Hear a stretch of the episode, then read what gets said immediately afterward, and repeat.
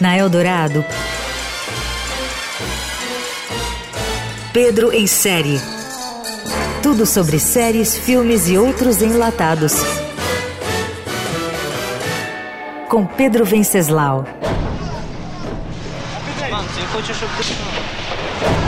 Uma das primeiras produções da Netflix a concorrer ao Oscar, o documentário Winter on Fire, é um relato feito no calor dos acontecimentos sobre a chamada Revolução Ucraniana. A produção acompanha por dentro as manifestações que ocuparam as ruas de Kiev no fim de 2013 e no início de 2014 para protestar contra o governo de Viktor Yanukovych e mostrar a reação violenta do regime pró-Rússia. O resultado à época foi um saldo de 125 mortos, 65 desaparecidos e quase 2 mil feridos.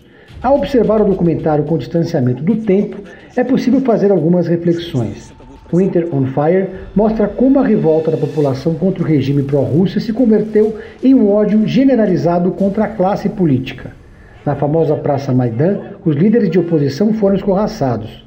Nos anos seguintes, a Ucrânia viu crescer no país os movimentos nacionalistas radicais de extrema direita e de matriz até nazista. A questão que se coloca é o perigo de odiar ou rejeitar a política nos momentos de indignação popular. Foi assim, por exemplo, que o antipetismo elegeu Bolsonaro e a Ucrânia levou ao poder um comediante que é uma versão local e raivosa do Tiririca. A radicalização da extrema-direita racista ficou evidente no futebol da Ucrânia, que assistiu nos últimos anos a um crescimento na presença de integrantes de torcidas organizadas com bandeiras e símbolos nazistas. Na eleição de 2019, o comediante foi acusado pelos adversários de conivência com um grupo neonazista chamado Batalhão de Azov, que foi criado em 2014 para conter separatistas russos. A milícia de extrema-direita foi incorporada ao exército ucraniano em 2015. A existência do Batalhão de Azov, aliás, justifica, nas palavras de Vladimir Putin, o que ele chama de desnazificação da Ucrânia. Em 2016 foi fundado na Ucrânia o National Corps, partido político que emergiu de um grupo paramilitar, o Azov.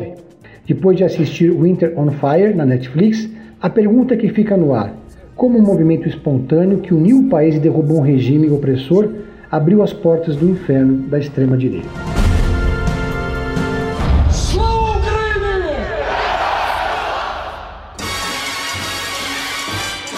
Você ouviu Pedro em Série. Tudo sobre séries, filmes e outros enlatados com Pedro Venceslau.